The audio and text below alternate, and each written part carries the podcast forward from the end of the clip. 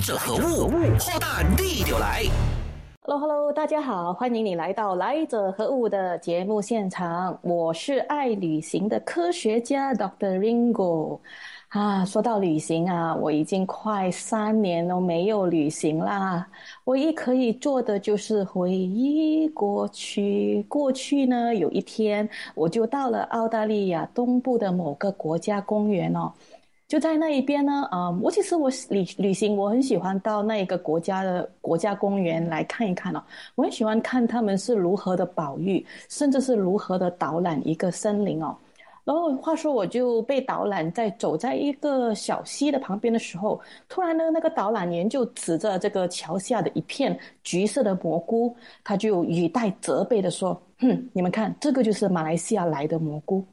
我当时候是有一点点的冤屈啊，有点憋屈啊，呃，再加上其实澳洲这个澳大利亚人哦，他们对于马来西亚的这一个游中呢，带有一点敌意的。所以搞搞得我都不大好意思说我是来自马来西亚，甚至我是在国家邮中局上班了，那是以前了哈。我当然也没有机会去跟他们解释说，其实我在这个国家邮中局里面从事的是基因研究。基因研究呢，就是为了要能够在最少的资源跟最少的土地呢，用啊提出怎么样，就是啊用科技呢来提高。最有产品和最有产量的一个工作，但是很多时候呢，当真理无法说清楚的时候，或许静默是最好的。不过我是可以理解的啦。对于澳大利亚他们如此的保护物种呢，我是肃然起敬的。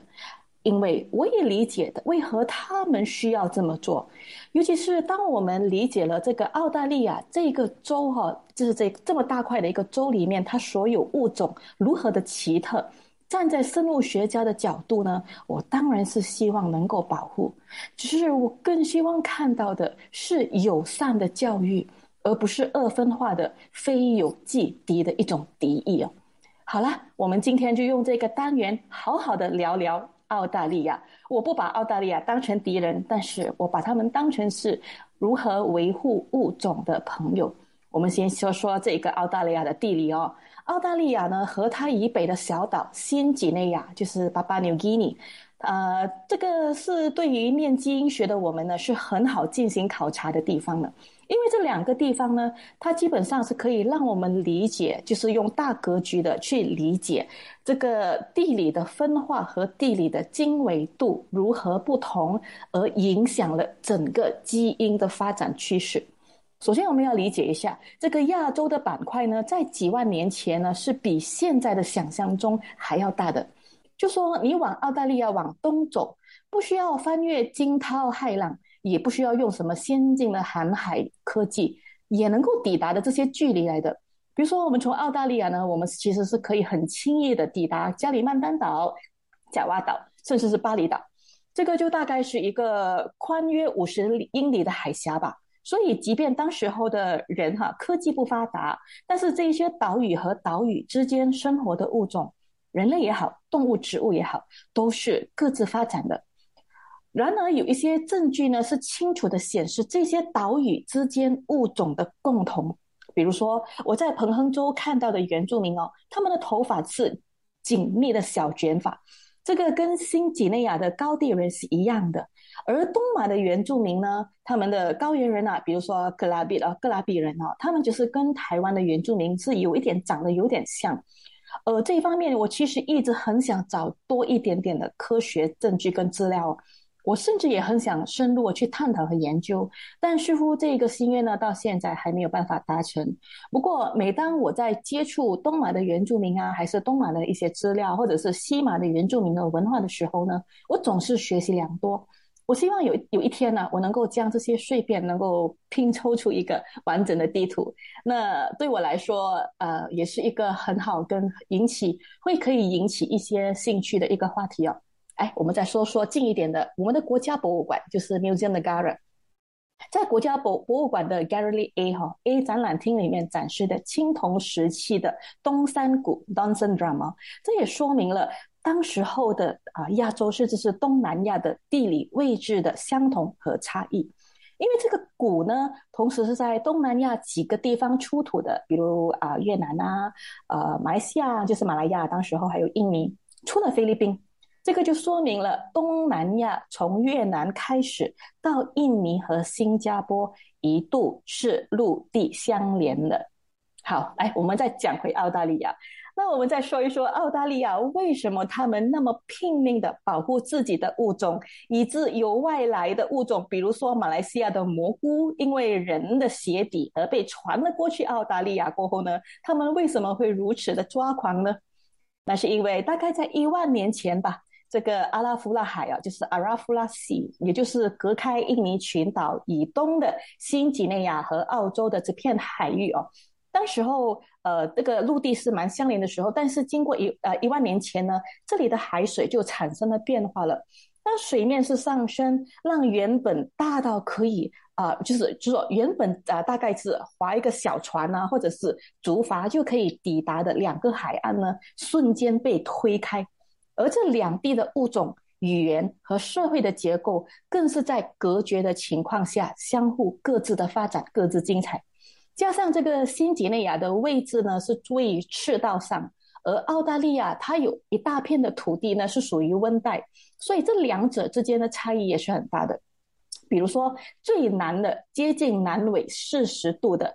呃，这一个地方哈，就跟北部的是非常不一样的。而尽管新几内亚的红树林啊、草原啊和生态呀。和澳大利亚的这个北岸的生态非常相似，但是严谨的用基因学来看一看的话，这两地的啊生境其实是很不同的。我就举一个，再三举三个例子吧。就是这个新几内亚呢，和我们东马的情况是有一点相同的。这里呢，和我们东马看到一样，都是很多河流的。但是澳大利亚基本上只有东部是有这种常年都是处于龙奔龙流的河流之外呢，其他地方你是不大会看见有河流的。而东马也一样的，就是这个新几内亚的雨林呢，它是很很密的哈，跟东马的雨林差不多一样。而澳大利亚呢，就很多是在属于沙漠或者是开阔干燥的林地。比如说我早前提到的那个我到访的那个国家公园呢，就是在布里斯本呃不远的一个国家公园哦。虽然也是雨林，但是和我看到和我在东马看到的热带雨林是真的很不同的。第三个例子，农作物，除了番薯是来自美洲之外呢，澳洲其他的。都是都是亚洲的品种哈，呃，后来更是有学者说呢，这个新几内亚的高地农业呢，它其实是从当地的野生植物的资源发展出来的，而这个亚洲呢，就是出了名有名的驯化植物的原始地。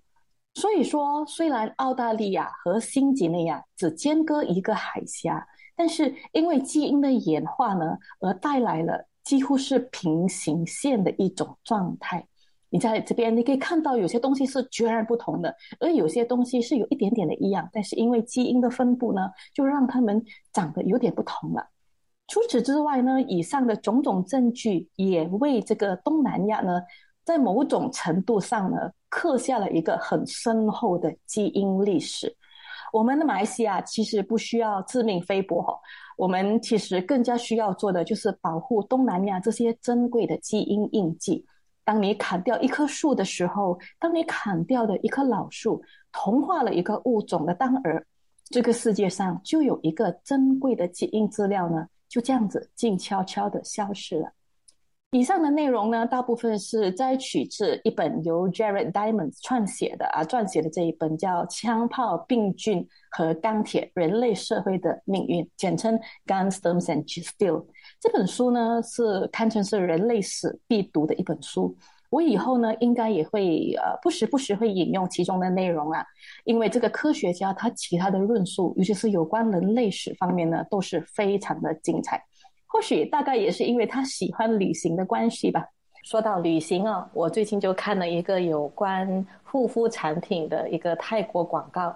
我们都知道泰国广告呢，它往往都把一个广告拍成好像小剧场一样啊。这广告也是这样子的，他就说呢，爱旅行的人皮肤都是健康的。当然过后就有这个产品的名字出现哦，就表示说这个产品呢会守护你的肌肤。不过这个广告我认同的那个论点是说，皮肤是保护我们最重要的器官。我们身体里呀，每天都在发生着细微细微的变化，而这些变化呢，很多时候都是救命的。比如说，我们身体的免疫细胞呢，它无时无刻都在学习辨认新的有害物质，而我们的肝每天都在帮助我们排掉一些有毒的物质。刚才提到的皮肤，我们皮肤组织下的各类汗腺啊、神经线啊，都是和大脑相连的。所以，当我们听到一些让人感动的音乐的时候呢，我们会鸡皮疙瘩。又或者说，当有一些物质，比如精油，它通过渗透这通过这个皮肤渗透我们的皮肤的时候呢，它也会透过神经线让我们镇静，或者是通过大脑呢影响我们身体的其他的功能。我们身体里面呢有很多机能呢，每天都在静静的为我们工作的，我们不知道，却不断不断的往外寻找，寻找什么呢？寻找长生的秘诀，寻找让自己怎么变得健康一点，却不知道我们的身体里面本身就是一个能够让我们永保安康的一家医院。就记得早期啊，就是大概去年吧，呃，还是前年了，我就出席了一个线上论坛哦。这个论坛呢是有一个疫苗研发的啊，也是泰国，他的这个主讲人是泰国的朱拉隆功大学的一个某个教授啊。其实泰国早在很多年前呢，就已经跟一些制药厂呢携手研发这个 mRNA 疫苗了。这位教授呢说的一句话，我印象很深刻的。他说：“我们身体里面无时无刻都在产生变化的，每天有几百万个 RNA 在我们身体里面出现了又消失。基因学，无论是 DNA 也好，还是 RNA 也好。”说穿了，就是我们身体里面让我们学习怎么样去跟这个大自然共存，怎么样去跟这个大自然和平相处，甚至是让我们保持身体健康的一个机制，是我们每天日常每天都会接触到的一种机能哦。呃，而且但是有些人呢，或许是因为不知道吧。或许是因为呃害怕，因为我们不知道这些基因改良人员呐，或者是这些科技人员呐，他都在干些什么。而我们人呐，很多时候是因为不知道，所以就害怕了。比如说，我们不知道这些基因改良的科学家他到到底在干些什么的。我们也不知道说这些东西能够进到我们身体里面，能够怎么样改变我们的基因啊？其实我们不知道的是，这些基因改变呢，不管我们怎么样都好呢，它还是会发生的。说到基因改良吧，啊，就讲回多年前我听过的一个讲座，这个主讲人呢，他说了一句话，我是记到现在的。他说呢，啊，那时候其实我听这个讲座，大概也少说有二十年前了吧。那时候的人们呢，对于这个基因改良呢，还是处于反对到底的地步的。呃，是，我是认为说，一个社会我们必须要听各种不同的意见呐，甚至是反对的声音啊。但是反对也要有反对的论点哦。然后当时候的主讲人就说，对于这些基因改良的产品啊，人们的感觉还是不舒服的，所以接受度还是不高。但是普遍上呢，人们啊是对吃进肚子里面的基因改良的物种。心存疑虑，而对于那些用在身上的，比如说布料啊，人们根本是不会感觉到害怕的。呃，所以如果我说呢，这个基因改良的棉花，比我们闻之色变的这个基因改良的大豆，它的时间呢还要来得更早。我不懂，大家会觉得惊讶吗？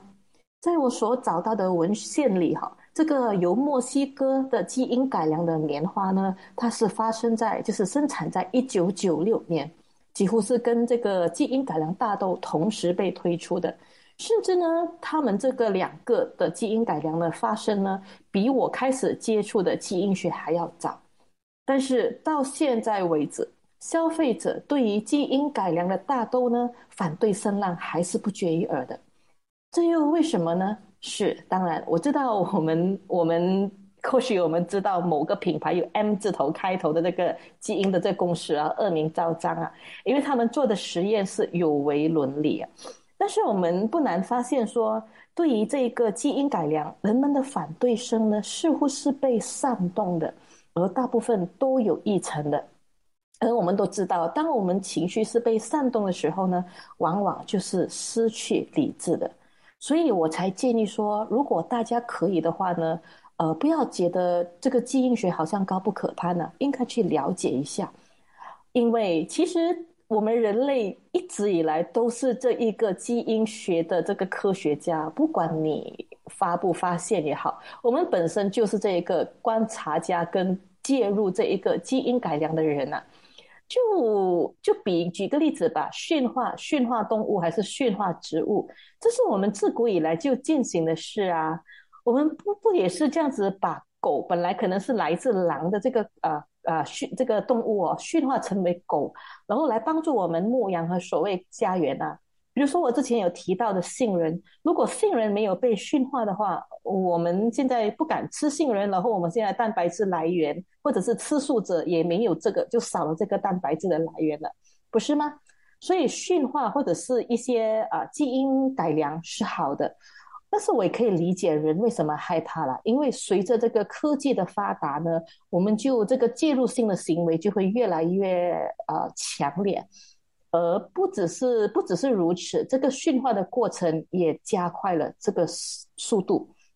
但是这个世界上呢，从古至今，科学家有很多很多，有些呢是不清不楚的情况下发现一些举足轻重的伟大事。比如说，我之之前有提到的 Rontgen 啊，就是发现 X-ray 这个 Rontgen，他一开始的时候他也没有，他也不是在往这个找这个 X-ray 的方向去的。我再举一个例子吧，就是算这个豆，算出这个基因学黄金比例的曼德尔 （Mendel），我们的基因学之父，他其实是一个神父，他压根儿都没有想到自己有一天会变成了一个举足轻重的科学家。他们只是一个充满好奇心的观察家，跟接受，还有就是去分析所有变化的一个科学家。所以在科学家里呢。呃，或者说在科学里头呢，疑虑是好的，因为通过疑虑，我们可以找到更靠谱的答案。但与其说一大堆前瞻性的伪论，或者是还没有办法去印证的这一些呃 hypothesis 呢，我其实更加注重的是研究的动机，还有研究的目的。动机善，或者是动机不善，为自己、为公司，还是为更多人、更多人的福利？这一个是我关注的。好的，说到基因学最举足轻重的发明，当然莫过于 Carey Mullis 发明的这个聚合酶链式反应 PCR 的这个机器啊。这个发明呢，让他赢得了一九九三年的诺贝尔奖。这个或许不是是不是最伟大的发明了，它也没有直接的救人啊，就不像胰岛素啊，还是一些口罩的发明那样，就是直接的可以救人性命。但是呢？发明，因为有了这个 PCR machine 过后呢，或者是这个 PCR 的技术过后呢，呃，过后所有的技术，就是包括我在十多年前学习的这个 reverse transcriptions 呃 PCR real time PCR，或者是现在的 CRISPR 基因编辑技术呢，其实都是源自于这个基本功的。这个基本功是怎样的呢？就是说，它把这一个基因。呃，我们知道这个基因 DNA 它是有一个好像拉链一样的组织吧，所以这个科学家 Carey Mullis 他发明了呢，就是说怎么样子把这个拉链打开，然后加一些元素，让这个呃拉链呢是人为的去复制。说到这个技术呢，其实让人传颂的是他是如何的去发明这一个技术的。就说到他，其实那时候有一天呢，他就带着他的女当时候的女朋友啊，也是他的那时候同事啊，就开车共游。他们那时候走的是这一个加利福尼亚的门多西诺这个海岸。呃，如果到过美国的，也就是西海岸的啊的人，我们都会知道说，美国西海岸这一带呢，都是呃都是那个很蜿蜒的那个靠海的公路。就是如果你在这个公路开的话呢，你往往就是看到哦，右边就是海。然后啊，可能就是那个路是蜿蜒的，一直在这边转来转去的这种啊啊那种走的那种状态哦。所以当这个 Kelly Mullis Mullis 呢，他跟这个女朋友开车共游的时候呢，他就在开车途中，他突然间突发奇想的，他做出一个联想，说如果这个基因呢也是可以这样子打开的，从一个镜头抄录、抄录，不断不断的抄录到另外一个镜头。只要你找到一个开端和结尾的点，那么我们基本上就可以复制这一个基因了。我相信他这个道理哈，就是可能到现在大家都觉得说，哎，不过如此嘛。但是在当时候，人家对基因学还不了解的时候，这个论点是真的是一个爆点来的，因为有了这样的理解，才能够引发了一连串后续工作。你想看一下，我们就是有了这个 PCR 这个仪器哦，所以科学家呢，他就可以运用这个方式呢来解读基因啦。来对比基因图啊，来找出 domain 啊，domain 也就是说一个基因里面不可或缺，或者是必要存在，或者是我上个星期有前两个星期有提到的一直醒着的基因哦，它一直都会在的基因啊，这个 domain，然后找到了之后过后呢，我们就可以对比了，可以排比，甚至延伸出来的，我们就会各种各样结合了电脑科技的 bioinformatics，还有就是补助 我们因为这个人类这个肉眼啊看不到的。啊，这个肉眼哈，能够帮助这个眼睛看到更多更多基因图的所谓的 imaging imaging system。当然，这个这几十年下来哈，这个过程呢，当然是有成功，也是有失败的例子。我就举一个例子吧，阿斯利康的疫苗的产生呢，它前身是一个基因疗法的失败作品。而这个目前大家都在谈论的这个 CRISPR 基因剪辑呢，它其实也是结合了各种各样的基因技术，比如说病毒的技术，当病毒解码的的技术，呃，怎么样去理解这个病毒是如何去吞噬和更改基因的技术，或者是说来运用一些啊剪接的方式呢，来做出一个这样基因啊编辑这样的动作。我知道你们会问哈。因为我其实也是接到了不少这样子的问题，因为讲到打疫苗，或者是说这些基因工程，它进入我们身体过后，会不会更改我们的基因呢？呃，我相信你可能也会想到这么问吧。OK，我的答案会是 true and false，就是有也是可以是没有。OK，对的部分是什么呢？True 的部分是什么呢？就是因为这个基因工程呢，它的确是基于它是 based on 这样子的一个技术的。但是它它做的的确就是要改，就是要编辑的这个基因的技术啊。但是 false 或者是说不对的地方是 mutation happens all time，就是所有所无论无时无刻这个突变呢都是在发生的，不管我们愿不愿意，突变还是这样的发生了。所以与其说无谓的害怕或者是抗拒或者是不接受。不如我们想想看，我们要如何保持身心健康，让我们自己的基因自己来编辑，自己来医好自己，自己的问题自己解决，这个或许才是最理想的答案。可是，如果没有这些科学家大胆的做出一些假设，或者是进行一些前瞻性的研究的话，我们又如何能够不断的？就是代代世代相传的去了解这些知识呢？我们毕竟不是还还不是停留在我前两集有提到的那个 Aristotle 那种年代吧，或者是像苏格拉底的那一种年代吧。那个时候对基因学还是不理解的。但这一路来，我们不是一点一点的去了解这些知识了吗？再说，如果没有这些数据的提供，我们科学家又如何能够阻止悲剧的发生呢？我相信我们大家，呃，我们大家都已经听过。我之前有提到说，尤其是一些文学作品或者是一些历史记载，说当瘟疫来临的时候，整个世界、整个氛围是如何笼罩在一种阴霾跟惨烈的情景吧。所以想想一下，如果没有疫苗、没有口罩，然后没有因为这一个基因学、没有这种知己知彼才能够研发出的各类的防疫的产品。这一次的疫情，我们会活下来吗？好，不看技术，我们就来看看这个发明 PCR 的这个科学家 Carrie Mullis。他在二零一九年去世不久，就是大概几年前才就是享受就是高龄这样子的离开这个世界。但之前呢，他的确是做了很多呃一般科学家没有做的事，比如说啊拿了博士学位的他呢。啊，在还没有得到博后的工作之前呢，他写了几本小说。然后在他进行着，即便是他进行着科学工作的当儿呢，他还开了面包店。这个人呢，他一世玩世不恭哦，还迷上了占星学，感觉上是非常不靠谱的、非常不科学家的一名科学家吧。但是呢，他提确实也是提出了很多具有爆点，同时也是具有争论性的一个论点啊。但是有一些我还是蛮赞成的，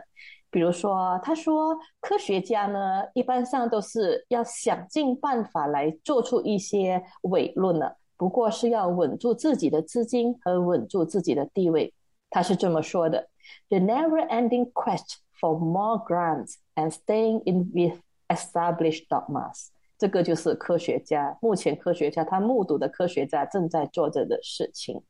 呃，不，的确啦，我不否认啊，呃，的确是有一些科学家呢，他们的动机或许是不完全是为了要扶持人人人类了。也或许你会不认同所有科学家做的事情，但是如果可以的话，请你还是相信科学，请你还是支持科学。我这里说的不是盲目的支持或者是盲目的相信，因为科学知识呢，就是需要普罗大众的审核，才能够确保全人类的福祉和全人类的安康。你可以不相信科学，但是请你尊重，也请你祝福这一些不断为人类带来更好的未来的这一班科学家。因为其实科学家呢，还有很多背后你不知道的，我们要面对的辛酸和我们要面对的挑战。下一个星期，下一个星期我会再跟大家说一说科学家的故事，或者是一些科学背后不为人知的辛酸。好吧，下个星期我们再见。想重温精彩内容，到 Shop App 搜寻“来者何物”即可收听 Podcast。也别忘了赖面子书专业王云婷，用内容让你过上优质的生活。